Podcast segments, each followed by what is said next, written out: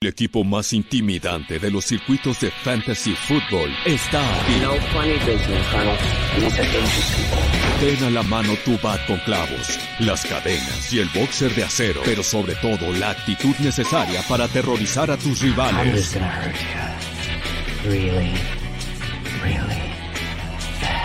Esto es NFL Fantasy Squad NFL Fantasy Squad. con José Ramón Yaca y Diego Lozano.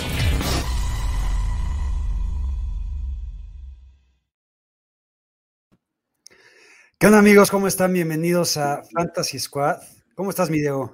Todo muy bien, y tú estoy muy feliz de este episodio, un episodio especial porque ya es la mitad de la temporada y además ya pasó el segundo cuarto de la temporada, así que estoy muy feliz de estar contigo y, y parece que se viene un, gran programa. Seguramente sí, ya, ya es costumbre, güey. ¿no? Obvio, obvio. Un programa de Fantasy Squad. Y como dice Diego, tenemos ya eh, nominados, ¿no? Así es. A Bost, a jugadores a cortar, a jugadores que sí se han rifado en esta primera mitad de temporada. Y hay algunos conectados. Me parece que hay competencia para ver quién es el primer comentario. Alan Ramírez, Gerardo Garza, el buen Alex Guerra. Este, espero que no se vayan a ir así todo el programa, porque si no nos vamos a ir a tercero, cuarto, quinto. Pues mándenos tus dudas, les vamos, nos vamos a estar aquí rifando, eso espero. Mi Diego, antes de empezar con lo que aprendimos, ¿te acuerdas que el domingo dijimos que íbamos a ser el coraje y la mentada de madre de nuestra vida como Niners fans? Sí. ¿Qué chingadera fue esa, güey, contra los Cardinals? Sí, eh, una deficiencia en todos lados de la defensiva de los Niners. Em, creo que además la, la decisión de Shanahan no ayudaron en nada.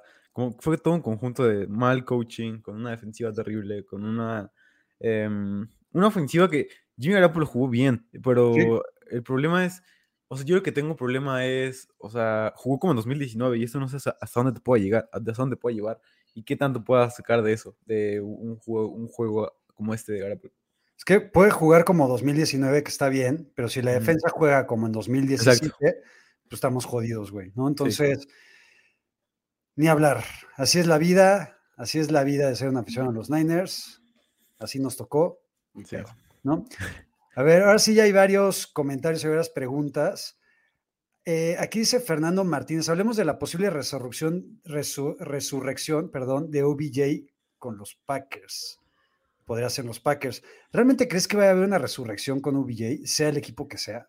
Em, yo en verdad espero que sí, porque yo la verdad siempre he querido a OBJ de cierta manera, siempre me ha gustado como jugador y, y creo que hay mucho hate hacia su lado y lo puedo entender, ¿sabes? Pero aquí en verdad quiero que sea su resurrección. Yo voy a votar porque sí se puede todavía, voy a votar porque creo que todavía tiene un aire en su carrera. Vimos este partido contra Arizona que jugó muy, muy bien. Eh, todavía tiene esa chispa de OBJ, creo que todavía lo puede hacer muy bien. em, y para mí es un buen buy in Dynasty ahorita que su valor está por los suelos. Ah, Dynasty aparte, o sea, ves a, a largo plazo con OBJ. Sí, sí, sí. No, bueno, yo podría ser un buen buy de aquí a que termine la temporada. Eh, Equipos que podrían ser buenos para él, me gustan los Packers, me podría gustar Kansas City, Sí. los Saints no, No sé, ¿No te gustan? no me gustan porque al final, a ver, sería el buen recibir uno de ese equipo, pero no confío mucho en los corebacks que tiene ese equipo y con el otro, los Seahawks. Mira, que llegara a los Seahawks sería el lugar perfecto porque ese tipo de calaña, porque para mí es una diva, Sí. y ese tipo de calaña encaja perfecto en Seattle y con Pete Carroll y con toda esa bola de gañanes que hay en ese equipo. Sí. Entonces, bueno, en fin, ahorita También me vamos- gusta, me gustan los Raiders también como, como equipo para OBJ. Ah, los Raiders que todo lo que tocan sí. lo hacen cagada, pero bueno, este OBJ pues, peor no puede estar, entonces chance lo que venga sería bueno para él. Ahorita le vamos a, a ir dando a sus preguntas y vamos a empezar como siempre con lo aprendido en la semana anterior, o sea, la 9. ¿Qué aprendiste, mi Diego? Em, fueron varias cosas, la verdad. Una, la principal es que para mí James Conner sin Edmonds es una gran opción en fantasy. Y, y creo que así, así debemos considerarlo como un running back top 15 para mí, porque su utilización fue muy buena. O sea, tuvo 66% de snaps, no, 77% de snaps, eh, 66% de rutas corridas, 25% de targets por corrida. Todo lo que quieras ver de James Conner es muy, muy bueno. Y, y obviamente duele por Edmonds porque yo fui uno de los que más eh, estaban entusiasmados con Edmonds al principio de temporada, como gran pick y todo esto. Y lo estaba haciendo muy bien. Pero esta lesión creo que puede bajarle como esta calidad que tiene y, creo que Conner puede ser un gran RB1 para tu equipo que no esperabas, pero que ya eh, lo liberaron. O sea, ha jugado increíblemente bien James Conner en la zona roja. O sea, creo que tiene el mayor porcentaje de, de, de como de éxito en la zona roja cuando corre ahí. O sea, casi siempre terminan touchdowns y casi siempre vemos touchdowns como de 5 yardas de, de, James Conner. Y creo que ahora con un rol más, más grande me gusta bastante. Estoy de acuerdo. A ver, Chase Edmonds tenía una temporada buena. Para mí era el jugador gris que siempre dije pero era alineable semana a semana. Mm. Y coincido contigo, yo, yo, no puedo creer lo de James Conner, la verdad, es de los jugadores que más me han molestado en mi vida fantasy eh, durante muchos años. Y la verdad que este año todavía me molesta más, fuera del partido contra San Francisco, que la neta jugó súper chingón, pero me molestaba todavía más porque, pues eso, por la utilización que tenía y lo que mencionabas, ¿no? O sea, la efectividad en zona roja era impresionante. Sí yo semana tras semana decíamos, o por lo menos yo decía, que era imposible que pueda mantener ese ritmo. Pues el cabrón sigue y sigue. Nada más despachó con tres touchdowns la, semana pasada, ¿no? Eh, coincido, la verdad es que creo que James Conner con la baja de Chase Edmonds puede ser un muy buen pick. Y no Benjamin, la verdad es que no me rifaría tanto con él. No, no me gusta a mí tampoco. Sí. Entonces, eh, pues venga, y una cosa que aprendí es que si a los Cowboys les va mal, mi estrategia tres estrellas, por supuesto que es una vacilada, y mis equipos de fantasy la van a sufrir terriblemente. Ni Ezequiel Elliott, mucho menos CD Lamb, tampoco a Mary Cooper. Dak Prescott ahí medio dio por eh, puntos en tiempo basura, entonces medio salvó la semana. Pero yo sigo pensando que la ofensiva de los Cowboys es muy chingona. Sí. Y, y fue más un accidente eh, a niveles fantasy, no sé si tanto en NFL, no sé si en, cuestiones de NFL se le puede tomar la medida con lo que nos enseñó Big Fangio y, los Broncos, pero creo que vienen semanas interesantes para los Cowboys, ¿no? No hay que preocuparse.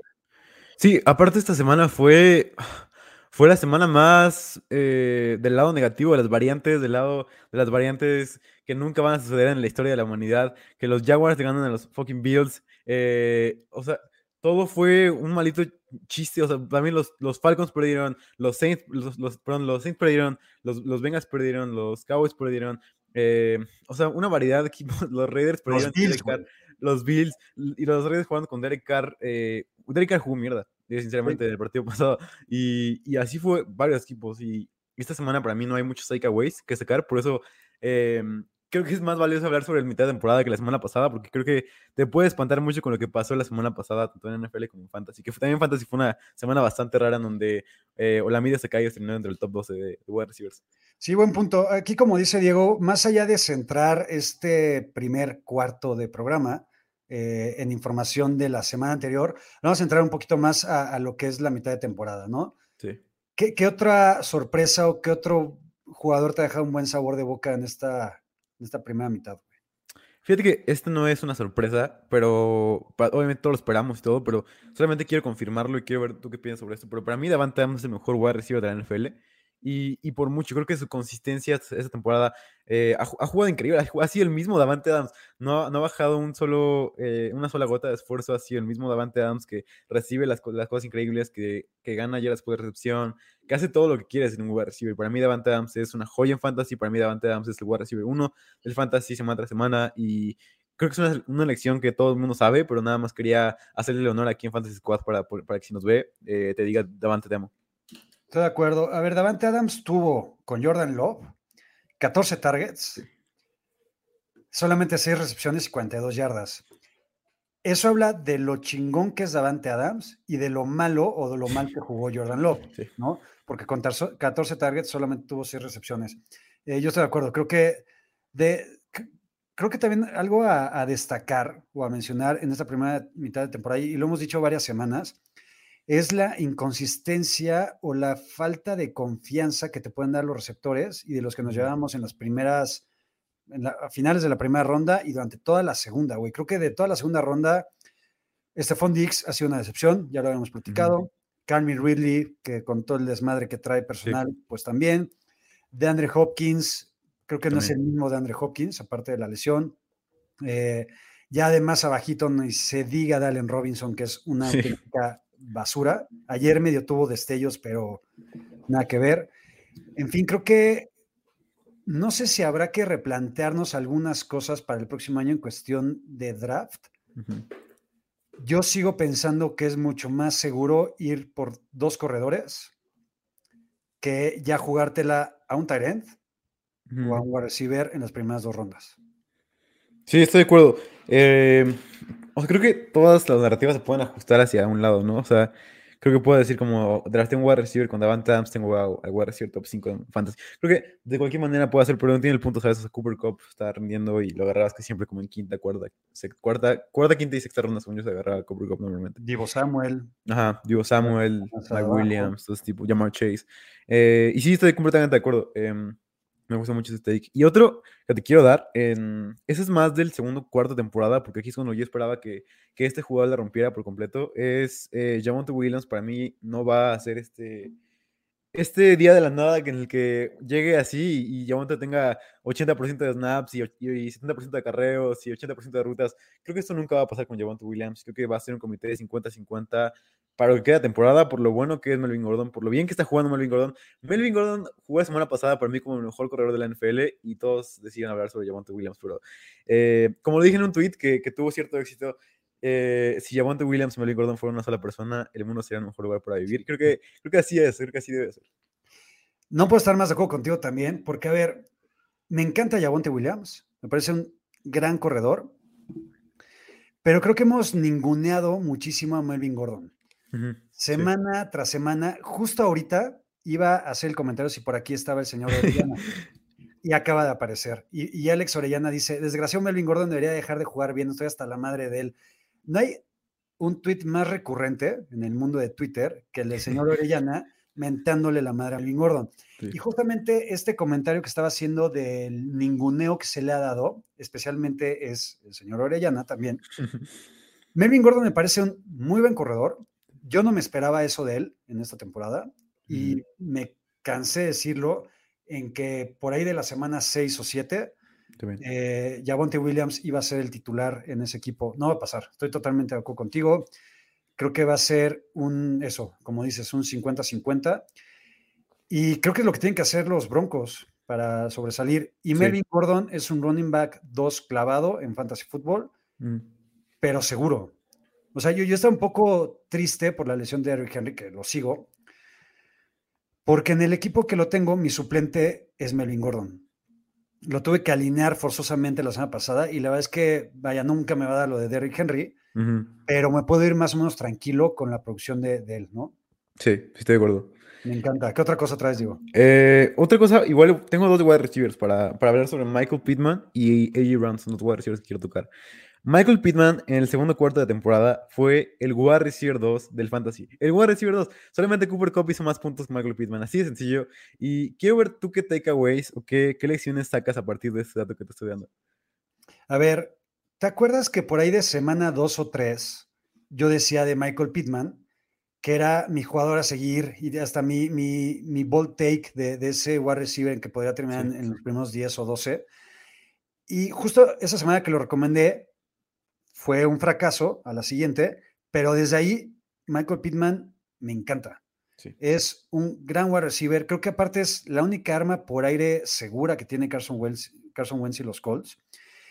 Y el hecho de apoyarse tanto en el juego terrestre con Jonathan Taylor, que es una máquina, eh, creo que eso también le ayuda a Michael Pittman a, a sobresalir en los momentos que tiene que sobresalir. Sí. ¿no? Entonces creo que de esos picks que ahorita ya platicábamos de Cooper Cup, Divo Samuel, Mike Williams, que ahorita hay que hablar de él también porque, Sí. híjole, a ver qué pasa con él.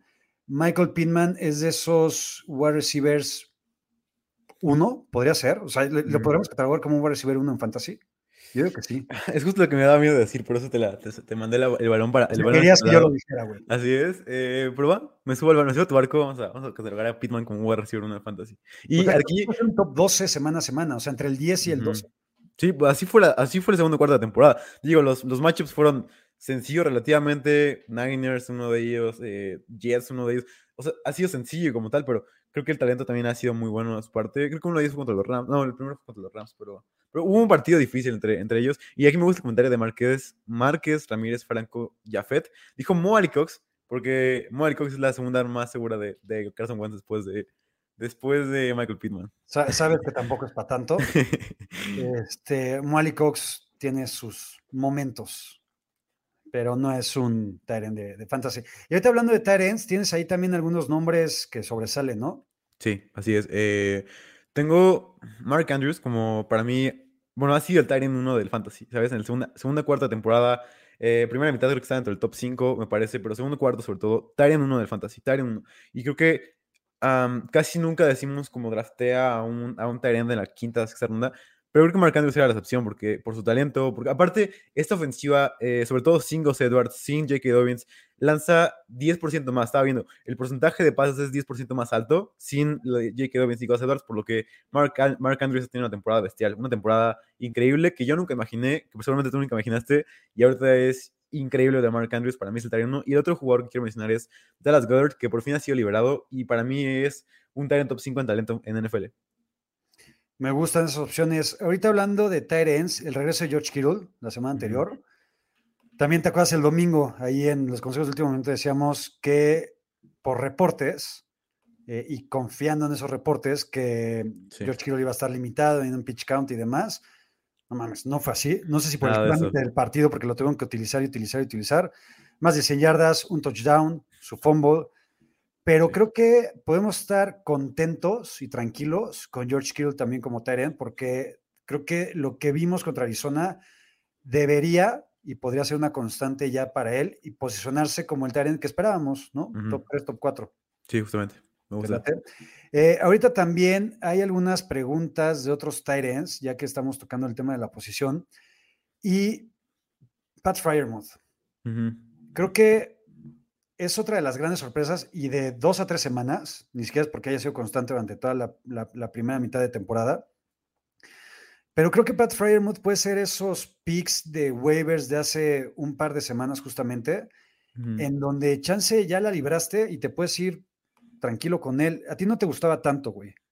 Sí, todavía no me encanta, todavía no me encanta, sinceramente, pero, pero o sea, creo que justamente eso que tú dices, o sea, creo que si lo, como lo agarraste en waivers, agarrar un Tyrant como con este upside, que sabemos que es muy alto porque es el arma principal de Ben Roethlisberger en, en la zona roja, zona de anotación también, dentro de yarda 5, y eh, para mí Fairmouth es una gran opción, sobre todo en zona roja. Lo que me preocupa a mí, y la única preocupación que tengo, y, y espero no me tiren slander porque creo que todo el mundo ama Fairmouth, eh, conforme lo que he visto en Twitter, porque todo el mundo le va a los Steelers, bueno, muchas, mucha parte de la formación de México le va a los Steelers, em, todo el mundo ama a Fryermuth, pero yo voy a decir esto. Creo que Fryermuth em, repartió muchísimo juego con Ebron dentro del campo.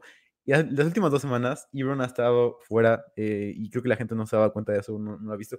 Pero Ebron casi siempre constituye el 50% de la ruta del equipo y no es, no es comparable Ebron, que Ebron es uno de, mis de los jugadores que menos me gustan de toda la NFL, pero Ebron es mejor que Zach Gentry y es mejor que otro Tyrant que Ryder, algo así se llama es mucho mejor que ese güey. Y para mí, esto va a ser un comité porque no, no veo cómo Fairmouth vaya a tener mm, una lesión más grande que eso. Obviamente depende bastante de, de qué tanto los- la ofensiva llega a la zona roja para que pueda ser un, bu- un buen un buen talent. Para mí es, comparando con Gronk otra vez, para mí es como Gronkowski está en 2 con offset de hacer touchdown- de hacer touchdowns. Ahorita ya nuestro productor Guillo nos pone que es Raider. Kevin Raider o Kevin Sí. Eh, a ver, yo aquí no estoy de acuerdo contigo, güey. Güey. Porque creo que Pat Fryermuth, eh, por mucho que haya estado la baja de Eric Ebron, Eric Ebron es malísimo, güey. Ujú. Y yo creo que Mike Tomlin y Rotlisberger y la ofensiva de los Steelers se tienen que dar cuenta que por fin tienen un Tyrant decente en la vida, ¿no? Sí. Eh, antes era Jesse James y antes no me acuerdo cómo se llama el otro cabrón que estaba ahí, Ujú. este, y Eric Ebron.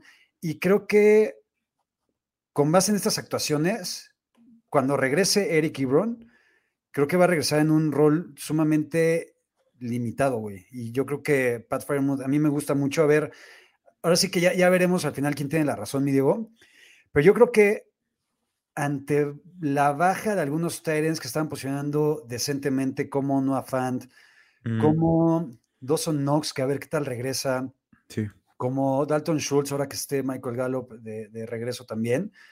A mí. Fryermuth me gusta mucho como opción fantasy. Entonces, veremos. A ver qué pasa. Nada, dos takeaways más eh, para pasar a nuestra sección de jugadores cortables y nominados a Bosts del año. Em, bueno, AJ Brown es espectacular, es lo que quería mencionar, nada más como un, un, este, un simple recordatorio a la gente que AJ Brown es espectacular. DeAndre Swift para mí tiene la mejor utilización de, de los running backs en la liga. Em, increíble, increíble, increíble, increíble. Es, es, un wide receiver jugando de running back, verdaderamente.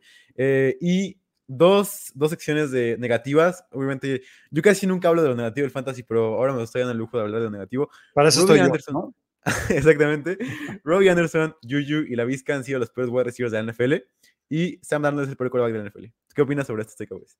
Eh, Yuyu Lavisca, ¿y quién dijiste? ¿Y Robbie Y Anderson? Robbie Anderson. Puta, güey, pero de calle. Robbie Anderson es de las peores cosas. A ver, si yo tanto critico a running backs como Mike Davis, Miles Gaskin, Carlos Hyde, eh, James Conner, ya no, perdón, James Conner. Eh, Robbie Anderson es de esa calaña, nada más que en wide receiver. Es malísimo, patético, güey. Mucha gente le tenía ciertas esperanzas por lo que vimos la temporada pasada en los primeros cinco juegos, güey. Sí. Porque después desapareció y, y- y no hizo un carajo. Para mí, eso. Y, y aparte, si le sumas a Sam Darnold como coreback, puta, güey. Sí. pues, peor todavía. Si quieres, ahorita hablamos sobre Darnold, porque Venga. tengo varios takeaways sobre él que quiero sacar, pero dale, dale. Venga, eh, Juju, siendo Juju, la verdad es que tampoco me esperaba grandes cosas de él y ya terminó fuera por lesión Mm. ya, ya hace un buen rato. Y el otro, ¿me recuerdas? Es eh, la Vizca Chenault. Ah, la Vizca. Tengo sentimientos encontrados con la Vizca Chenault, güey. A mí la temporada pasada hubo momentos en los que me gustó mucho y yo la verdad es que esperaba no grandes cosas porque tampoco lo tengo en un solo equipo de, de fantasy de 19 ligas, pero esperaba un poco más de él, sinceramente, y creo que es parte de lo que hacen los Jaguars, güey. Creo que desperdiciar talento y joderle la Sí. vida a muchos jugadores, cosa que espero que no pase con Trevor Lawrence, pero está jodido estar en los Jaguars, Sí. ¿no? Venga, vámonos con qué, con decepciones. Venga, jugadores cortables. Se me fue Diego, ¿verdad? Ok, a ver, este, me lo he hecho yo. Entonces, Miguillo, voy a darle a preguntitas mientras, para, para ver si me las puedes ir pasando. Y aquí quería leer una. Dice Aaron Moya. Aaron, subí mi, publiqué mi playlist de Fantasy and Music. Entonces ahí, este, mi gracias. Eres una de esas dos personas que siempre creyó en esa playlist, entonces para que la sigan. Y dice Aaron Moya, hablando de Arnold, ¿creen que PJ Walker tenga valor en Superflex? Yo creo que no. A ver, y justo lo comenté la semana pasada y creo que también lo platiqué en Manada NFL. Chance PJ Walker le podría dar otra dimensión a la ofensiva de, de Carolina. Ahí estás ya, mi Diego. Ya. Venga, ya me voy a echar el programa yo solo, güey. Es una ¿Cómo señal de? Iba a empezar a hablar mal de Darnold y, y se cayó la computadora, pero ya estoy de vuelta. Maldito Darnold. Y justamente ahorita cuando ibas a empezar a hablar mal de él, tomé la pregunta de Aaron Moya y dice, hablando de Arnold, ¿creen que PJ Walker tenga valor en Superflex? Y lo que decía es que creo que no. Y aunque por más que tal vez le dé otra dimensión a la ofensiva de los Panthers, eh, al final también es un muy mal coreback. Eh, es, es peor que Darnold, yo creo. No sé si peor, pero es muy malo. Sí. Están tan jodidos los Panthers en, en la posición de coreback que hoy firmaron a Matt Barkley, Mm, ¿no? sí. Entonces, yo la verdad es que buscaría otras opciones. ¿A quién preferías? ¿A Tyrell Taylor o a PJ Walker? Claro, Taylor por mucho mí. Así sin pensarlo. Ujú. Ok, ¿a Trevor Simeon o a PJ Walker? Trevor Simeon. Ok. Aaron, ahí está tu pregunta 100% contestada. Eh, ahorita seguimos con más preguntitas. Entonces, vámonos con decepciones y jugadores cortables y boss Quiero- del año. Quiero empezar como quarterback y para mí este es el boss del año y quiero eh, eh, decirlo porque no me canso de, de hablar sobre esto y lo puse, lo puse en Twitter como 10, 15 veces en, en la temporada de lo mucho y, y creo que ese, ese show triunfó y tenemos que tener un Victory Labs porque nosotros nunca dijimos que Arnold iba a ser una buena opción en fantasy, nunca dijimos que Arnold iba a ser un, un, un jugador que iba a mejorar sin Adam Gaze, dijimos que era Darnold era malo. Darnold era- malo por naturaleza y Darnold es malo por naturaleza. Y no era todo culpa de Adam Gaze, sino es Darnold. Y, y creo que esto es algo que, que no sé por qué la gente am- ama tanto a Darnold o amaba tanto a Darnold. Por lo menos las primeras tres semanas, cuatro semanas decían, ven, tenía, teníamos razón, Adam Gaze es todo lo malo que le pasó a Sam Darnold. Y Dar- Darnold es inocente y Darnold estuvo, estuvo, vi un tweet hace como, ¿qué? dos meses, tres meses, hace como dos meses, Sam Darnold estuvo en prisión con Adam Gaze y, y Adam Gaze lo tenía preso a, a, Sam Darnold. Y ahora te das cuenta de que, güey, Darnold es el peor quarterback de toda la NFL. Darnold es un quarterback eh, que es un boss, sinceramente, del año, y es un boss de draft, y es un boss de la NFL, y, y, es injugable en todos lados. Para mí es un backup. Y hay gente, hay gente que lo veía, o sea, yo decía, eh, que era los peores quarterbacks de la NFL, y decían que estaba completamente loco. Y eso es algo que, que tomo normalmente, ¿sabes? Es, un, es, un, es, una, es una crítica que tomo normalmente, pero en ese take, en ese take de Arnold, creo que debemos de echarnos las palmas porque nunca dijimos que Arnold iba a ser, era culpa 100% de Adam Gaze, siempre dijimos que Arnold era malo por naturaleza. A mí me echaron mil críticas por eso, eh, de que Arnold era un, un buen coreback, y era mejor Cam Newton y todo, y ahora eh, estamos en este lugar donde Arnold es un boss completo de la NFL y es, es, es ya bancable por PJ Walker, que para mí es un peor coreback que Arnold. Estoy de acuerdo, es, es, patético Sam Darnold, aunque sí tenía. Es que, a ver, güey, la historia dictaba que Adam Gaze hacía cagada a muchos jugadores, ¿no? Y Ryan Tannehill es el mayor ejemplo en la vida. Pero estoy de acuerdo. Al, al final, Sam Darnold es un muy mal coreback. Aquí pregunta Abraham Pérez, y quiero, me llamó la atención. Diego, ¿piensas sacar tu Only? Tu ¿Podemos esperar eso de ti, Diego? Un saludo grande a Abraham, es un amigo, pero no, no lo voy a hacer. Eh, o puede ser que sí. No eres mayor de edad, güey. Entonces creo No. que menores de edad no pueden sacar esa. No, no. ¿no? No se puede, no se puede. Aparte, no, no, no, para nada. Venga, entonces este, no estén pendientes del OnlyFans de, de Diego. ¿Qué otro Bost? Ahora sí me voy más rápido porque solamente quería sacar eso de mi pecho. Ahora me siento ya una persona más liberada. Eh, running backs, tengo a dos. Mike Davis es cortable y bust. Antonio Gibson no es cortable, pero sí es un bust del año. Obviamente por menciones ya mencionadas en el episodio pasado. Si quieren, vayan a checar uh, cuando acabe este. Pero hablamos uh, básicamente de que Gibson ya no iba a ser un running back con utilización de, running back 1 como esperábamos. Máximo, máximo va a ser un running back 2 bajo y era todo lo que puede esperar de Gibson. Nada más que eso, tiene lesión, McKissick está ahí, Ron Rivera le gusta hacer un comité de tres cabezas con Jared Patterson, tiene todo eh, para no ser un running back uno y para mí Gibson y Mac Davis son las decepciones del año. Estoy de acuerdo. Todavía la semana pasada, güey, no tengo madre porque lo que dije es que, a ver, estaba diciendo que me iba a arrepentir de esto, ¿no? Uh -huh. Y lo que mencioné es que Mike Davis podría ser una opción más o menos viable por lo menos la semana anterior, por la baja de Calvin Ridley y porque podría tener una utilización en targets un poquito decente. Es asqueroso Mike Davis.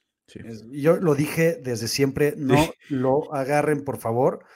Este, los que ya lo hicieron, muy su pedo. Aquí dijimos que no. Y, eh, y, es totalmente cortable. Con Antonio Gibson se cerró la ventana del trade hace unas semanas. Uh -huh. Y también lo que platicamos, te lo vas a tener que comer y rezar y, y, este, y ponerle las veladoras para que tenga una semana de anotaciones, porque yo ni siquiera me estoy esperando a Antonio Gibson un, una producción de más de 100 yardas en un partido. Sí. ¿no? Todo, todo su upside va a venir por las anotaciones. Eh, aquí, por, por, ejemplo, pregunta Michael Guzmán, ¿Zach Wilson o Sam Darnold? Zach Wilson para mí. O sea, si hablas de NFL, eh, NFL, Zach Wilson. De acuerdo. Y Chris aquí dice que si Allen Robinson, no, ya lo habíamos mencionado. Allen Robinson es, es una decepción y un bust, porque aparte, ¿cuál era el argumento que siempre decíamos de Allen Robinson? A prueba de corebacks, uh -huh. ¿no? Por más malo que sea su coreback, por más que tenga a Blake Burrows y a Jay Cutler y a Mitch Trubisky y a quien tú me digas, ese güey producía. Sí. Ayer en la transmisión vi eh, o escuché una estadística en la que llevaba, creo que 200 recepciones o 200 targets, deben ser targets, eh, y chance de recepciones, no me extrañaría que tuviera más de 100 recepciones en los últimos dos años, este, por año. Y esta temporada debe llevar, ¿qué te gusta, güey? ¿Veintitantas? Sí. Por ahí. La verdad es que es patético. Allen Robinson es una de las decepciones y creo que también es un jugador que tienes que tirar. Uh -huh. Sí, yo, yo, yo, creo que sí, y es triste. Obviamente es uno de los boss del año. Eh, bueno, más que nada, el, es creo que en la segunda, en el segundo cuarto de la temporada no jugó tan mal, o sea, creo que mejoró a comparación de cómo empezó la temporada. Sigue siendo un wide receiver que no juega ni siquiera cerca de lo que fue. No sé si haya problemas en su casa o no sé, pero creo que es, es, algo drástico. Es algo drástico cómo cambió. Del año pasado a ser un wide receiver top 10 en la NFL, a este año ser un wide receiver que ni siquiera está para mí entre el top 30 de wide receivers, en, tanto en producción NFL como en producción fantasy. Eh, wide receivers, ya los dije, la Vizca, Robbie Anderson y OBJ es un boss, aunque creo que no es cortable. Eh, pero no sé tú qué piensas, si quieres agregar otro OBJ no es cortable porque se, se salva, porque lo cortaron, lo, o sea, porque lo soltaron los Browns. Si estuviera todavía en los Browns, para mí sería totalmente de agencia libre. Y ahorita se salva para esperar a ver en qué equipo cae. Y como siempre, hay expectativas de que, puta, como ahora va a ser Aaron Rodgers su coreback, pues va a ser este, o podría ser Aaron Rodgers, podría ser este, más o menos relevante. Y aquí Aaron Moya también nos dice, admitan que Brown Ayuk estaba en esta sección y se salvó en esta semana, ya lo alineamos. Si alguien creyó semana tras semana en Brandon Ayuk, fuimos nosotros, ¿sí o no? Sí, sí, sí, Brandon Ayuk. Aparte somos Niners, tenemos que confiar en él. Ah, Puta. A ver, ahorita también me preguntaban cuál era mi opinión sobre la era Lynch-Shanahan. Sin ampliarme mucho, porque no es un programa de los Niners ni de NFL, sino de Ujú. Fantasy, nada más quiero decir que están haciendo las cosas con la cola en los Niners. Estoy totalmente decepcionado. Parece que cuando tienes una temporada sin, ex- sin expectativas es cuando los nenes pueden jugar bien, y así pasó en Ujú. 2011 y en 2019. Cuando tienes ciertas esperanzas, algo pasa, o lesiones, o Juan del carajo, y Shanahan realmente, no sé si, si se tiene que ir ya, pero si no cambia su actitud, su play calling, eh, su arrogancia, si, si no se deja de creer ya el genio ofensivo que realmente no es, Ujú. los Niners no van a llegar a ningún lado y John Lynch también está, por lo menos este draft, sus tres primeras elecciones no han jugado. No he jugado. Aparte de agarrar a Aaron Banks por encima de Rondell Moore, es algo que nunca, nunca lo voy a entender. Pero nada más un argumento rapidísimo para agregar a, a lo tuyo y ya seguimos con, los, con, las, con las estrellas de este año. Eh, para mí, este equipo es un, es un, está viviendo en un limbo eh, de esperar a qué pasa con Trey Lance. Jimmy Garoppolo está jugando para un próximo contrato porque claramente no va a jugar en los el próximo año. Eh, Shanahan puede que ya no esté, por lo que nada más está retrasando. Estamos, estamos en un malito limbo en donde todo, está, todo se espera para que, para que sea cuando juegue Trey Lance. O sea, creo que todo está planeado para Trey Lance porque Jimmy Garoppolo juega para su próximo contrato, porque Shanahan está, está siendo completamente conservador con su play calling. Todo, todo, todo está alrededor de eso y simplemente está retrasando una y otra vez porque cree que todavía tenía... O sea, los Niners claramente no van a pasar playoffs. Para mí eso ya es un, es un no, hecho no. y no sé por qué seguir eh, intentando eh, creer esta falacia de que vamos a pasar playoffs. Pero bueno, Ahorita dice Alex Guerra que nos faltaron algunas joyas. Ahorita vamos a pasar vamos. las joyas. Eh, y nada más quiero tocar algunos nombres que aquí nos escriben. Em, CH. CH, digo, nosotros también creíamos poco en él desde el principio. Conforme fueron, pasaron las semanas peor y con la lesión, puta, ya ni se diga. Yo siento que cuando vuelva CH, pues regresar un poco a lo mismo que son los running backs de Kansas City, ¿no? sí, sí, sí. La verdad es que no, no, no le tengo tanta confianza. Julio Jones, güey. ¿Qué hacer con Julio Jones? ¿Lo tirarías? Depende del formato de la liga. Si es una liga con pocas, con pocos espacios para wide receiver, sí. Eh, pero si tus mejores opciones son, no sé, eh, ¿quién está ahorita como en tendencia? O sea, ponle que sea mm, Donovan Peoples Jones, ese tipo de wide receivers con pocas rutas, creo que todavía me quedaré con Julio Jones, pero si hay jugadores como Tim Patrick, Brandon Ayuk, todo ese tipo de wide receivers, para mí sí lo haría por, por Julio Jones. Devonta Smith. Uf. Ya, ya regresó. Ya regresó, güey, porque como ya jugó bien la semana pasada y ya anotó, ¿verdad? Anotó. Anotó, ¿ya otra vez nos subimos al barco o lo tomamos con calma? Vamos a subirnos al barco, eh, con expectativas obviamente, porque es una ofensiva extremadamente terrestre que lanza de 15 a 20 pases a- por partido. Pero Devonta Smith es un wide receiver increíble. Por fin se dio su breakout. Había jugado horrible. Y, y yo fui como el papá que, que le dice a su hijo, "Estás- estoy decepcionado de ti.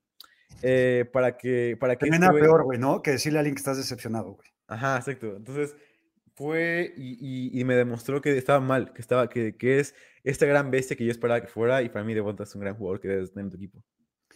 Un comentario me parece muy atinado, evidentemente es de mi Alex Guerra, y dice, Patrick Mahomes no es decepción, la decepción es por parte de la gente que le gusta adaptarlo en ronda 2. Eso es de los mayores aprendizajes que nos, bueno, que se deben de llevar Para esta temporada. Por favor, dejen de draftear corebacks en ronda 2. No lo hagan, nunca más. Y Patrick Mahomes es eh, el, el- el- el mejor caso de, de este error tan grande que comete un chingo de gente en fantasy. Ni en ronda 3 lo hagan. Espérense a ronda, ya si quieren ronda 5. Ronda 5 está a toda madre. Ronda 5 es lo permitido y es, y es lo indicado este, para poder tomar un coreback. Sí, ¿Estás de acuerdo? completamente de acuerdo. Venga, Em, vámonos con nominaciones a MVP o a sorpresas del año, güey. Venga, eh, yo tengo, tengo cinco. Em, para mí mis nominados son, número uno, Cordell Patterson, claramente. Número dos, Cooper Cup. Número tres, Jamar Chase. Número cuatro, DeAndre Swift. Y número cinco, Tom Brady, con mis nominaciones a MVP. Los cinco son increíbles para mí. Si me hubieras dicho a principios de la temporada, y, y- y- y lo hubiera tomado igualitito que lo de Baker Mayfield, igualito, güey. Cordell Patterson va a ser uno de, lo- uno de los MVPs de Fantasy Football a mitad de la temporada. Te hubiera dicho, me hubiera tatuado la jeta con, sus, con, con su cabellera hermosa, güey. En el cuello, la jeta de Cordarel, güey. Era imposible que pasara eso. Y aparte era de los jugadores que más, que, que más me molestaban, en realidad, güey, ¿no? Amo tanto a Cordarel. En verdad, me parece un güey tan chingón.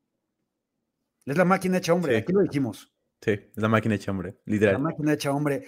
A ver, ¿crees que la leyenda y la máquina hecha hombre mantenga el paso de aquí a final de temporada y es ese jugador que en playoffs de fantasy nos haga ganar nuestra liga? Fácilmente, fácilmente. O sea, sin Calvin Ridley, sin Calvin Ridley, el güey fue el wide receiver uno del equipo. Ese es el running back uno del equipo. eh, Es, es, es algo que es una nueva posición en la NFL. Y, y siempre se había dicho eh, en los programas que si ponías a Cordell Patterson, no en una posición, sino en dos, iba a, poner, iba a tener cierto éxito por, por esta versatilidad que tiene el güey. Y, y creo que es un wide receiver uno. Es el wide receiver uno del, del- de los Falcons, claramente sin Calvin Ridley. Y es el running back uno. eh, reparte carreras con Mike Davis, pero sabemos todos quién es el, el running back dominante aquí. o sea, Y el kick returner uno, güey. Sí, exacto, exacto. Este cabrón es tres posiciones en una, es una verdadera chingonería. Te amamos, Cordarel. Va a ser. A ver, es que es- este ya está, este ya es un Voltec mucho más a, a futuro, güey. Güey. Próximo año, en Atlanta, con un megacontrato de Cordarel porque se lo ganó, güey, ¿no? ¿En qué ronda te llevas a nuestro Cordarel?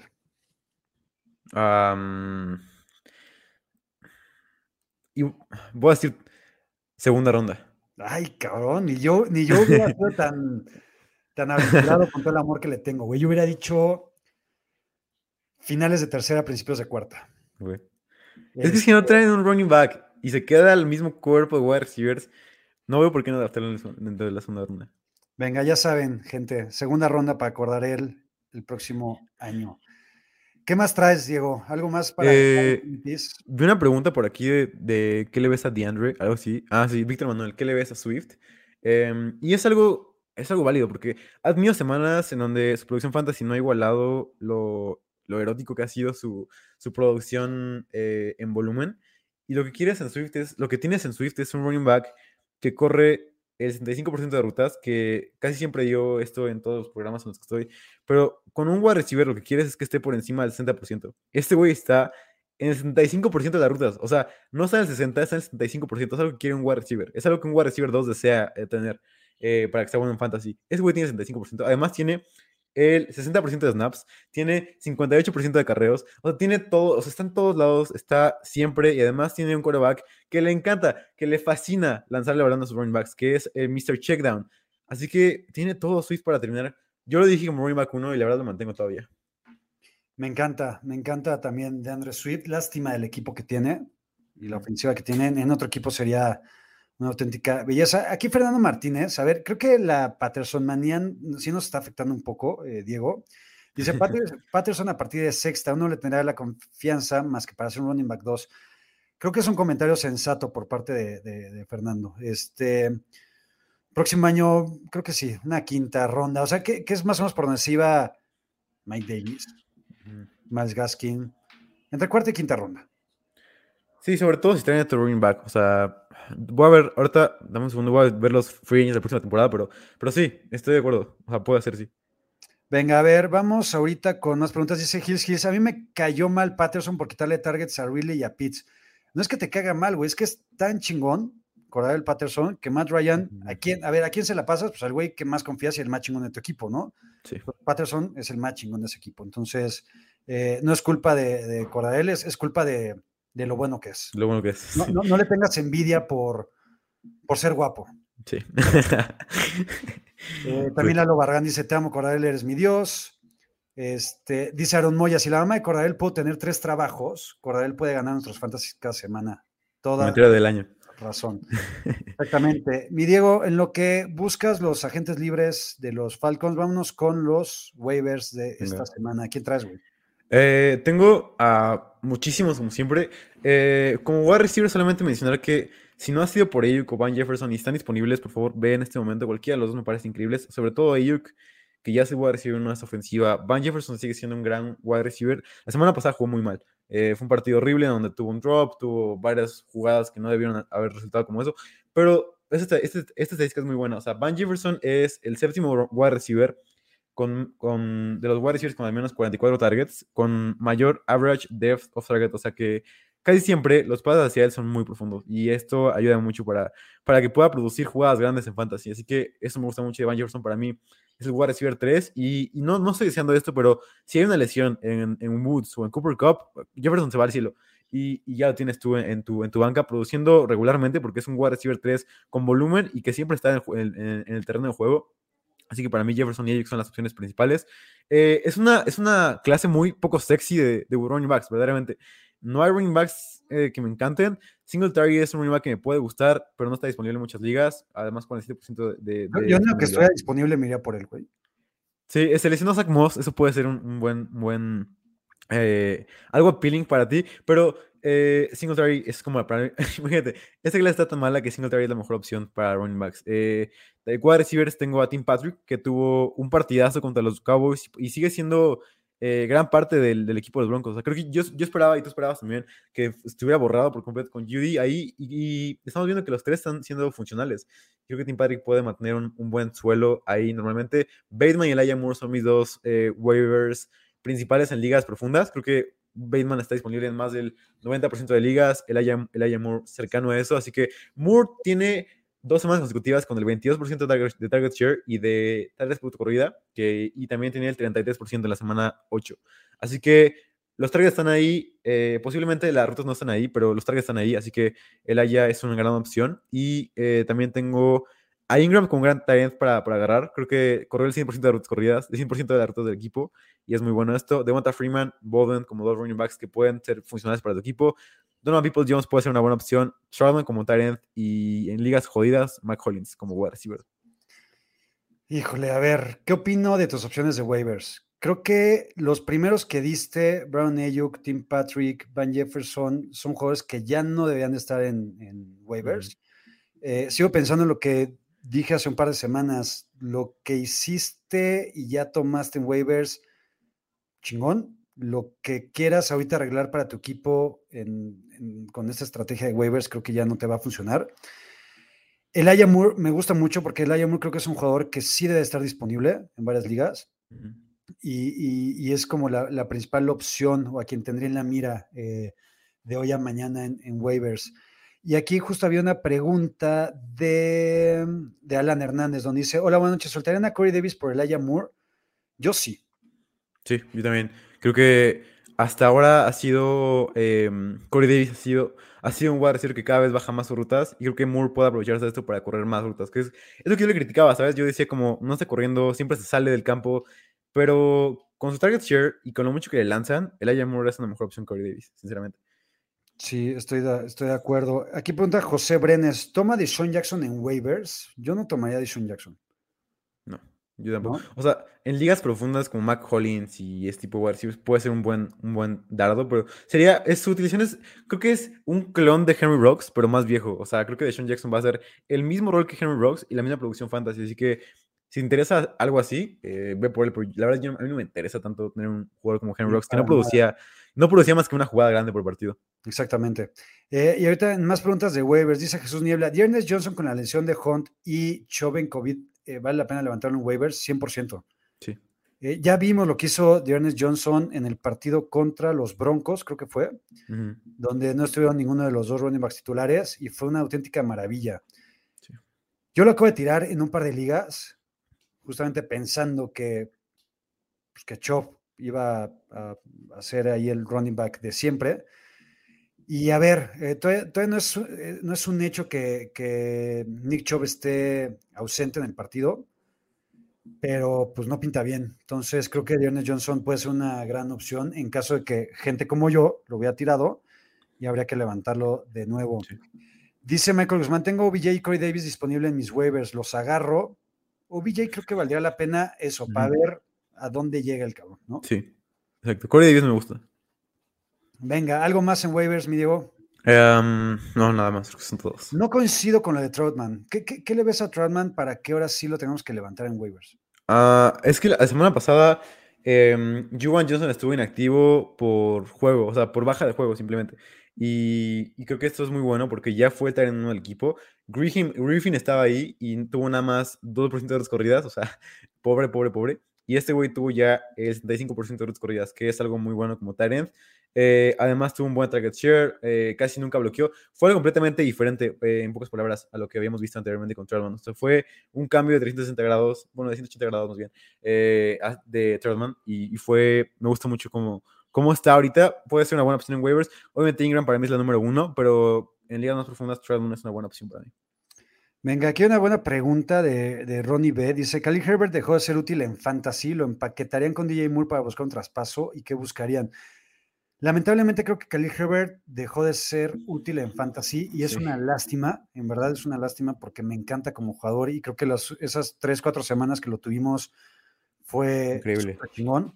Pero lo que vimos ayer con David Montgomery, pues fue todo David Montgomery, ¿no? Sí, Entonces, mientras sí. esté sano, Khalil Herbert no vale nada y no lo hace por empaquetar porque no te van a dar nada por, por él. Entonces, mm. y a DJ Moore, ¿qué harías con DJ Moore? Um, está, está difícil, pero creo que todavía puedes sacar un buen, a un buen jugador. Eh, como wide receiver 2 bajo, me parece. O sea, nada más que eso. O sea, sí lo, lo venderías ahorita. Sí lo, sí lo vendería, pero creo que ya bajó mucho su valor con PJ Walker. O sea, no sé cuánto tiempo va a estar fuera Sam Darnold, pero creo que con PJ Walker eh, va a ser muy poco relevante. Venga, vámonos con los bold takes va. de la semana. ¿Quién traes, Diego? Yo traigo esta semana a Dalton Schultz, que para mí va a ser el taller número uno del fantasy. Y, y esto es eh, como haciendo referencia a que Blake Jarwin está fuera por toda la temporada, me parece. Eh, y, y, Dalton Schultz es, se va al cielo porque siempre queríamos que fuera el taller número uno de este equipo. Y, y un taller con el 90% de rutas en este equipo, con, tantas, con tanto volumen. Eh, sí, un target share bajo, pero un volumen muy alto. Y además siempre está ahí. Eh, incluso con Gala, para mí es una gran opción Dalton Schultz. Creo que puedes comprarlo barato incluso por, por, el, por este tema de Gallup. Me gusta Dalton Schultz para terminar como el número uno en esta semana en Fantasy contra los Falcons. Puede ser un partido gigante para Dalton Schultz.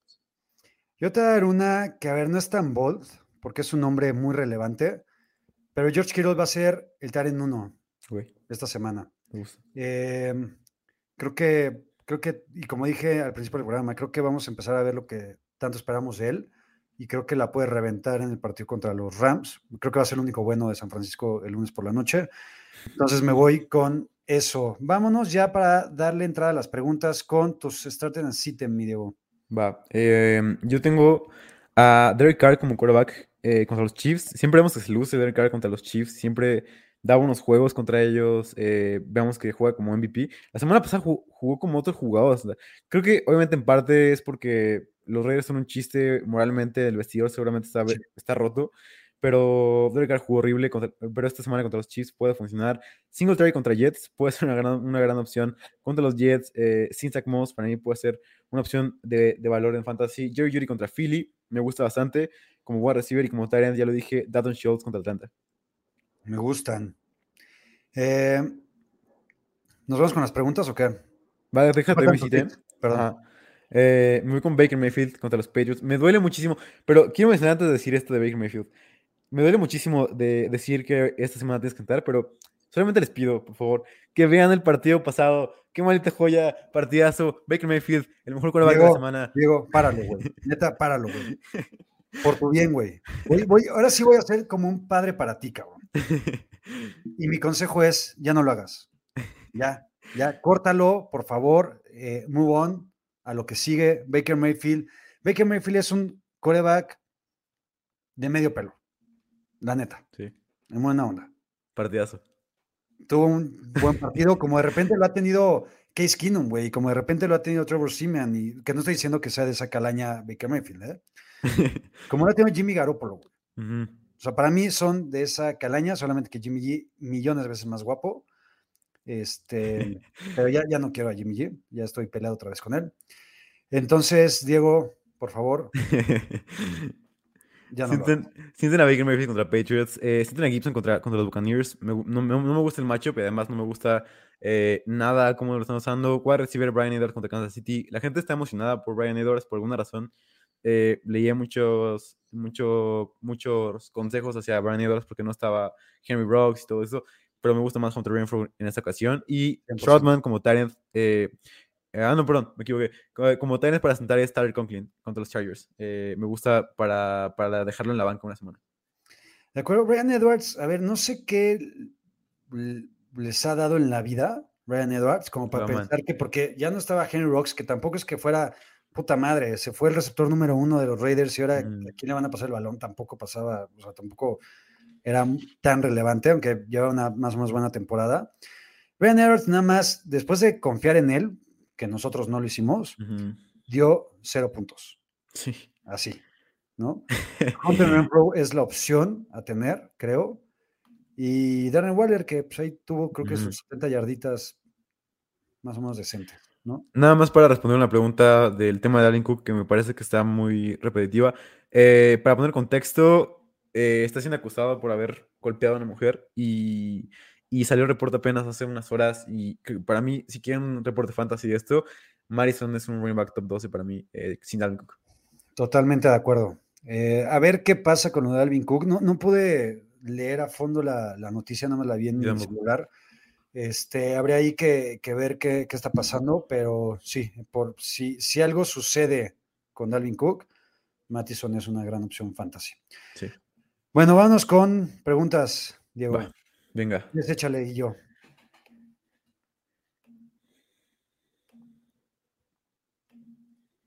Ah, dice que, dice que Cook es la víctima. Em, Ah, Cook es la víctima. ¿Cook es la víctima? pero aquí viste bien un statement de. Bueno, ya veremos, ya veremos. Bueno, ah, sí, dice Aaron Moya, Dalvin Cook no era la víctima, se me fue. Bueno, ahorita hay que, vamos a, a ver qué pasa con eso, porque no hemos leído bien la noticia, entonces ya haremos un reporte más, eh, más asertivo, Sí. ¿no? En Pues Twitter, de todos modos, síganos en Twitter para que chequen todo. Exactamente. Elías Radilla dice, yo también ya me enamoré de Cordarel, como todos, lo quiero, como todos. ¿A quién podría dar para que me lo den? A Jacobs, Elijah Mitchell, los dos, uno de ellos más DJ Moore, no me quedaría descubierto en ninguna posición. ¿Qué harías? ¿A quién darías por Cordarel? Ninguno de los tres, la verdad. eh, posiblemente, lo- posiblemente los tres, pero aún así no lo haría. Yo sí, yo sí. Yo, tal vez a Elijah Mitchell no. A Josh Jacobs sí. O sea, pero yo, yo daría uno, uno a uno. No daría dos por Cordarel. Daría a Jacobs por Cordarel o a DJ Moore por, o a DJ Moore por Cordarel. ¿Y si lo aceptarías? Sí, Güey. tal vez sí. Puede ser. Kabezuki, Tyrant PPR, Ertz, Henry Fryermuth o Yusuma. Yo me iría con. Yo me iría con.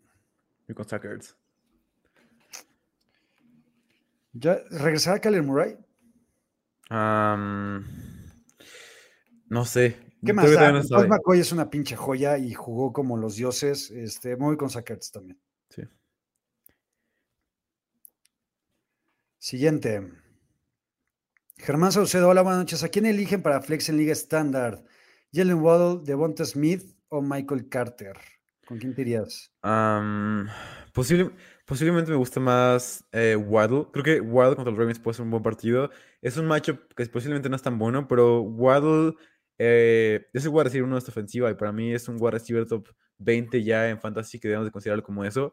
Así jugó la semana pasada, fue un wide receiver top 20 en fantasy. Para mí va a ser una semana más de, de gran producción de Jane Waddle. Sí, el matchup de los Jets contra los Bills no me encanta. Si no, escogería a Michael Carter y, y por es, ahora sí que por esa razón me voy con Jalen Waddle. Así decían en un reality show, ¿no? Exactamente, como Shark Tank. Ah, Cierto. Muy chingón y me encanta y todo, pero estoy fuera con Michael Carter. Andrés García, para Flex en Happy PR, Demi Harris, Yavonte, Ayuk o Singletary. ¿Con quién te vas, Diego?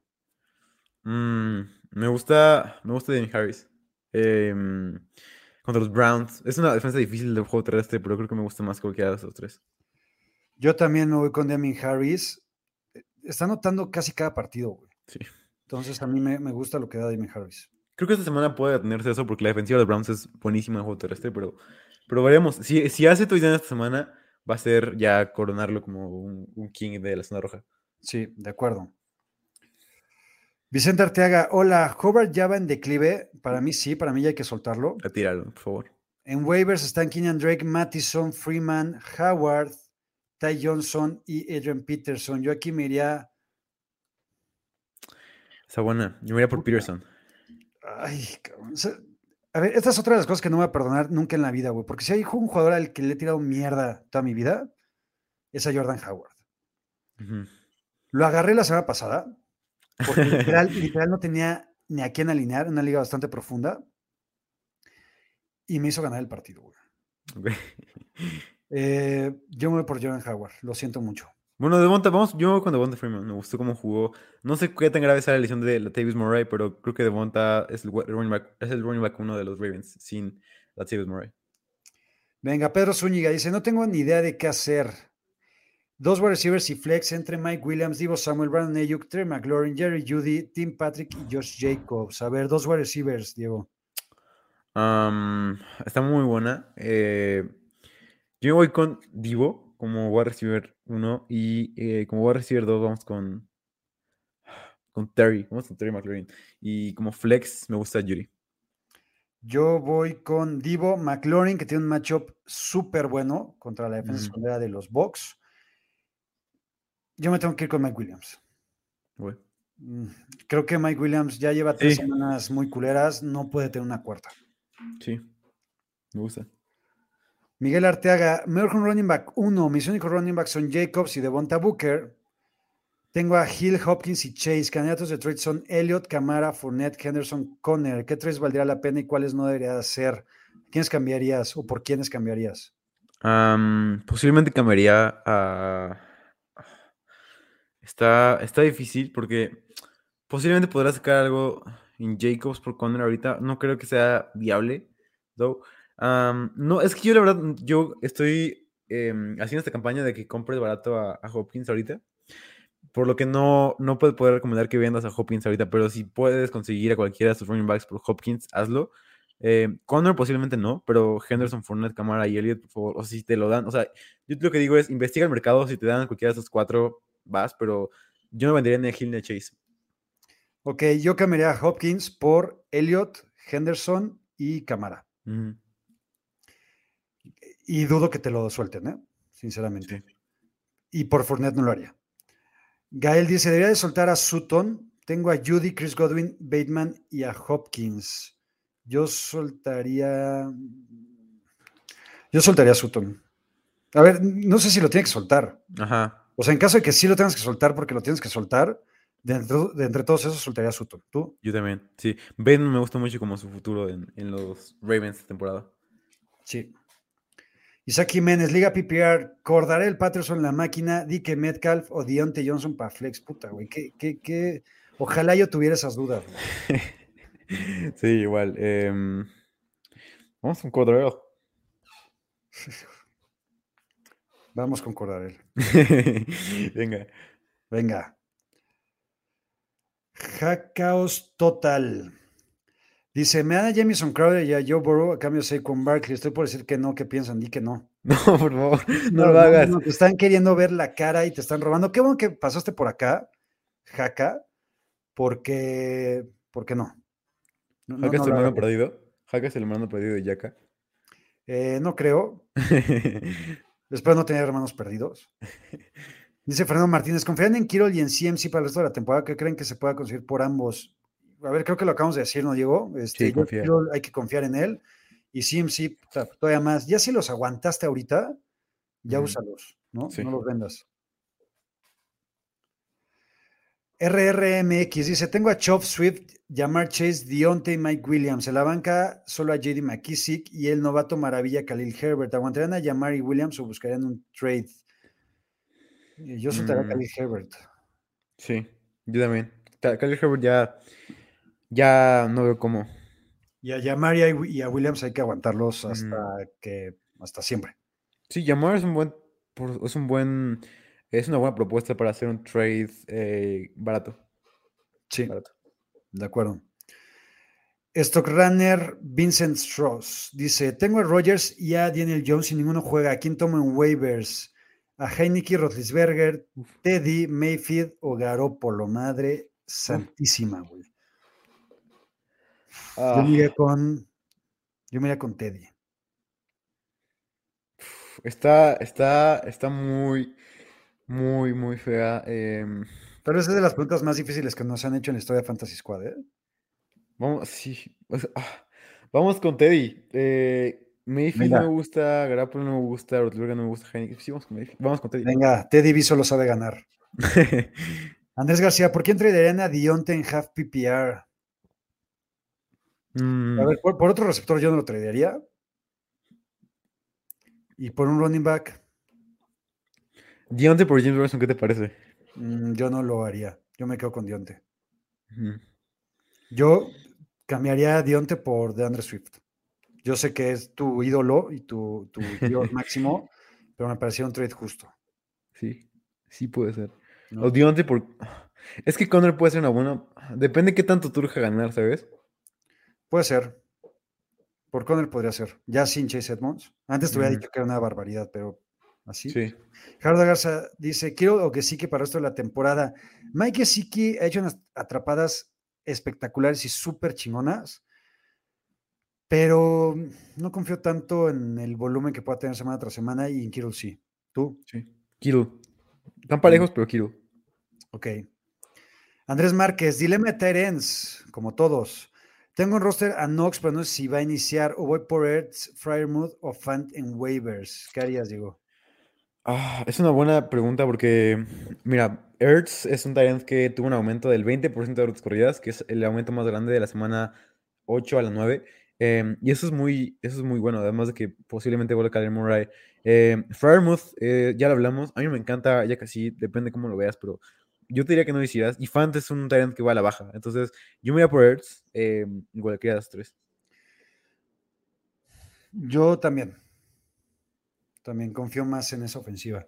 Ujú. Cabezuki, mi wide receiver 1 es Dionte, necesito wide receiver 2 y flex. En free agency están Van Jefferson, People Jones, Beasley, Renfro, Meyers, Bateman, Tim Patrick, Elijah Moore, Dionte. Harris. ¿Ah, sí es Timmy Harris? A ver, es que si es Damien Harris, tienes que ir por él. Elijah. Mitchell, tienes que ir por él. Eh, como, como flex y wide receiver 2, a mí me gustan. Renfro. Renfro es el que más me gusta. Y también Renfro o Jefferson. Jefferson me gusta mucho. Sí, venga, Rodrigo dice, tras su partido del lunes debía soltar a Josh Allen. No. Aparte, que lo draftaste muy alto, seguramente. No puedes saltar a Sean. Y me ofrecen un trade Cordarel y Burrow por Allen. Me gusta. Yo también lo haría. Sí, totalmente. Pinche Cordarel, cabrón. Venga, Jorge Arsenio Gómez dice: Hola chicos, buenas noches. ¿Qué puedo pedir por Sackers? ¿Qué puedes pedir por ¿Qué puedes pedir por un Tyrant? Nada. Voy a decir cuatro. Eh, Sackers Un por. Bateman. ¿Lo harías? ¿Por quién? ¿Por Bateman? Sí, sí lo haría. Algo así, como Bateman, eh, Elijah Moore, ese tipo de receivers. ¿Y, Y- alineas a Melvin Gordon o Elijah Moore? Es una buena pregunta. Vamos con Melvin Gordon. Elijah Moore me preocupa contra los Bills. eh, creo que me gusta más Melvin Gordon. Yo también me quedo, me quedo con Melvin Gordon. Leonardo Maldonado dice: Un receiver y un flex. ¿A quién recomienda entre Devonta Smith, Julio Jones, Corey Davis, Emmanuel Sanders, Elijah Mitchell o Mooney? A ver, wide receivers y flex. ¿Con quién te vas, Diego? Am, Flex, Elijah Mitchell. Y. ¿Quién más? Voy a decir de Devonta Smith. Yo también. Y corebacks, Cousins o Tannehill. Mm, espera, creo que. ah, espera. Mm, espera. Ah, vamos, con, Co- vamos con Kirk Cousins contra los Yo Chargers. voy con Kirk Cousins. Jorge Solís, ¿a quién podría cortar o tradear entre Hawkinson, Knox o Schultz? Las 10 Mm, tres Tyrens, ¿a quién cortas primero? a Knox. Yo también. Y buscaría tradear a Schultz, aunque te van a dar muy poquito. güey. Sí, aparte creo que puede haber una, una buena explosión de Schultz. Así que yo me quedaría con los. Depende, o sea, creo que puede ser un buen flex Schultz, dependiendo de qué tan larga está tu, su- tu liga. O sea, no te recomiendo como tu flex número uno, pero si es una liga como está de fantasy o. o Manada tiene igual varios flex, ¿no? Sí, creo que tiene tres. Algo así, me parece que Schultz es un buen flex. Venga. Arturo García, saludos, Jaquiti Diego. Disponible en waivers Conner, Barkley y Avonte Williams. Voy por ellos. ayer. Barkley disponible en waivers. E- Esa liga, ¿qué poco con tu liga? Eh, tiene a Mixon Cook y Elijah Mitchell para cambiar en banca a Love, Landry, Claypool. Irán por Julio y Ayuk. A ver, por esos tres corredores tienes que ir ya. Urgente. y tira a Love. Yo tiraría a Landry también. Sí. Y Claypool, pues ahí más o menos. Y Julio y Ayuk creo que valen mucho más la pena que Love y Landry, ¿no? Sí, o sea, yo tiraría a Laia por Barkley, a, a, Laia, a Laia por Barkley, a Love por Connor, a Landry por, por, por Yavonte y a Claypool por Ayuk. Ahí está, exacto. y como tiraron a Elijah Mitchell, el que pueda, recójalo. Ajá. Fernando Martínez, Dixie de Bonta por DK Metcalf. ¿Suena bien? Uf, me gusta este trade. A mí también. Yo recibiría a Metcalf. Eh, Entonces no lo haría. No. Si no, yo no me, yo no, yo no, yo no me quitaría a Dixie de Bonta por. Metcalf, ¿no? Igual. Y otros wide receivers son Waddle y Lamp. No, no lo hagas. Francisco Valdivieso, hey chicos, ¿a quién prefieren para el resto de la temporada? ¿De Avonte Smith o Jerry Judy? Yo Jerry Judy. Mm, Devon Smith. Lo bueno, lo bueno que tienes, güey, que es muy chingón y lo digo en serio, es que te mueres en la tuya, güey. Sí. Venga. Siguiente, Germán Saucedo. Hola, buenas noches. ¿A quién eligen para running backs en Liga Estándar? Tengo a Chubb, Carter, Mixon, Gibson y Jacobs. Um, Chov. Ah, bueno, es que no sabemos si Chov va a jugar. Ajá. Um, Mixon, running back 1. Y ah, Jacobs tuvo una lesión horrible. Kenyan Drake estuvo en el 47% de los snaps, maldita sea. Sí. Eh, vamos, con, vamos con Carter. Vamos en él otra vez. Y en Mixon. Yo me voy con Mixon y. y estoy a punto de decir Gibson. Javier. Valencia, en un trade recibiendo a Waller por Ayuk y Carter. Mm, Yo. Yo sí, Sí, y aparte si, si tienes Higby, sí. exacto. Mis wide receivers son Allen, Cobb y Dionte. Running back Swift, Kamani y Mix. Sí, sin, sin duda alguna. Swift Camara con- y Mixon, qué joya. Sí, vamos por con tres preguntitas más. Iker dice: ¿Qué puedo obtener por Allen Robinson? Nada. sí, no. Nada. Lo advertimos hace puta, cinco o seis semana 2. semanas. Exacto. Ya nada. Iker, lo siento mucho. güey. Kabezuki, Flex PPR, Judy, Peoples Jones o Van Jefferson. Judy, ¿no? Judy, sí. Gael, en esta semana, ¿qué defensiva pongo? ¿Ravens o Browns? Mm. Yo iría con Browns. Yo voy con Ravens. eh, no confío en nada en Jacoby Brissett. Jacoby Brissett tiene este tipo de partidos en donde de la nada se le blanquea la mente y empieza a lanzar balones a los linebackers. eh, es ridículo. O sea, el partido de, de Brissett contra Tyler Taylor fue prime time de diversión de, de cómo no debes de jugar a la posición de quarterback. Tyler Taylor estaba saliendo hacia la banda, o sea, hacia el sideline, estaba saliendo y el güey, en vez de lanzarla hacia afuera, lanza el balón hacia el linebacker que está saliendo del sideline. O sea, el güey ya está perdido, o sea, ya se quiere ir de la, de la Sí. jugada y le cae el balón en las manos a- al linebacker. O sea, Tyler Taylor tiene este tipo de partidos, pero me gusta mucho más Ravens. Patético. Dos más preguntitas. Alan Ramírez, ¿por quién cambiarían a Julio Jones y Ridley? Mm. Puta, qué difícil. Ridley. No, es. Me dieron un trade que quiero exponerle aquí. Me dieron un trade en la Liga de Analistas. Ridley por Leonard Fournette y me indigné. Esto, esto- hice bien en, in- in- indignarme. Espérame, es que a mí creo que fue la misma persona. A mí fue Ridley por Chop. Ok. Este, o sea, es que le contesté, güey. Le puse reject, Sí. pero en, en tres segundos, güey. Eh, Tú sabes quién eres.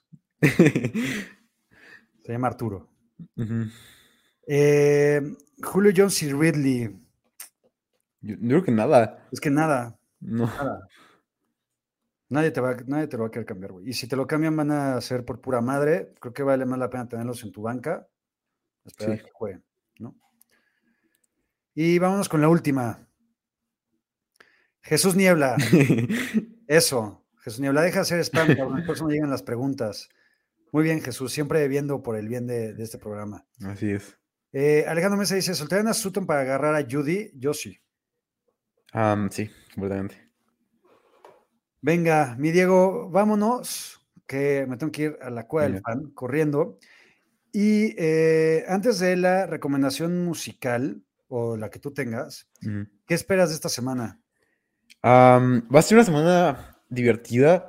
Creo que puede ser una semana donde veamos la, varias ex- explosiones, sobre todo la que más espero, la explosión de Devon Smith. Eh, creo que puede ser una semana, dos semanas consecutivas de él, puede ser increíbles. Como semana, semana tras semana espero esto, dos touchdowns de Molly Cox, es lo que siempre quiero en la vida. Lleva dos semanas consecutivas sin touchdown, esta semana va, va a oficiarse con dos touchdowns y va a ser un Tyrant increíble. Yo espero que eh, mis Cowboys de toda la vida pierdan, pero sean un festín ofensivo para mi fantasy. Espero que los Niners no hagan el ridículo, simplemente pido eso. Ya, Sí. ya con eso. ¿Y qué recomendación nos traes? Eh, es una, es una un poco rara porque el sábado fui a, a la Azteca y estuvo muy divertido, estuvo padre.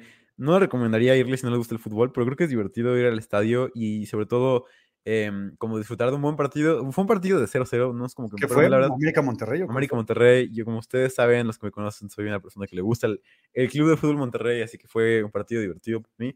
Em, pero, o sea, si pueden, vayan, eh, obviamente con todas las medidas y todo esto, pero vayan y creo que es un buen rato si te gusta el fútbol, así que yo recomiendo bastante, está divertido, está padre. Me gusta. Yo hace, puta, 10 años que no voy al, al estadio. Este, trataré de ir. Tengo muchas ganas de llevar a, a mis hijos, güey, al estadio, güey. Entonces creo que podría ser una buena opción. Yo, recomendación musical, como siempre. eh, hoy ya posté la playlist para que la sigan. Está ahí en mi, en mi Twitter. Eh, y quiero recomendar un grupo que es bastante conocido, según yo, y es de mis grupos favoritos, top, top 3, top 5. Ubicas un grupo que se llama The National. No. Ok, es un grupo de Estados Unidos, creo que son de Baltimore.